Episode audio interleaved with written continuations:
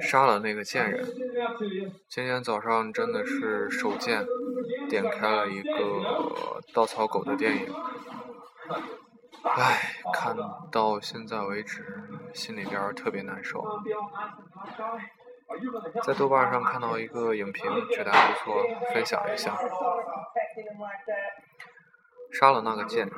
本片所有的矛盾都是由贱人引发的。观影过程中最想喊的就是杀了那个贱人。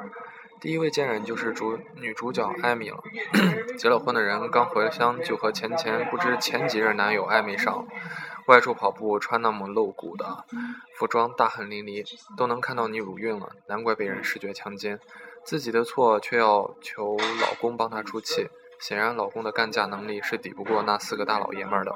最更贱的是，还当众挑逗、脱衣挑逗。你说，被轮奸能怪谁？第二位是十五岁的小骚货詹妮斯了。那位孕妇说自己是当地第三美人，就能猜到詹妮斯的风头。各种场合尽挑逗之能事。从老教练 暴躁的性格，我们大概可以不恼。外貌出众，却因为老爸脾气而吓跑了不少追求者，欲求不满，只好找弱智青年杰瑞米解决。通过杰瑞米多次被打，依然声称杰珍妮斯是他女朋友，就能看出来他俩偷欢不是一次两次了。最后在更衣室的偷欢把自己害死了，自作孽不可活。有贱人就一定有卢瑟，本片最大的卢瑟。非阳刚帅气的肌肉男查理莫属。这么好的外在条件，还曾是橄榄球四分卫，本应该是炮友无数，可却整天跟他的三个基友混在一起，强奸旧情人时各种戏份都做足了，最后却一分钟不到就缴枪。我还指望你能 NTR 呢，不知道伤了多少外貌协会同学们的心，真是中看不中用。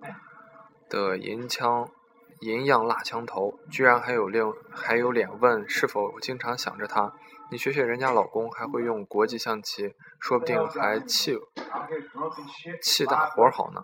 浪费了那么大的身体优势，脑子也不如人家，也就只能帮别人做做力气活，混口饭吃。摊上个有钱的主，炸几千刀，够开心好几个月了。本来属于他的完美结局，先杀老公，再睡老婆，却是犯了所有 loser 的大忌。动手前废话太多。本片对所有对现实的指导意义就是：穷乡僻壤出刁民，还是待在城里吧。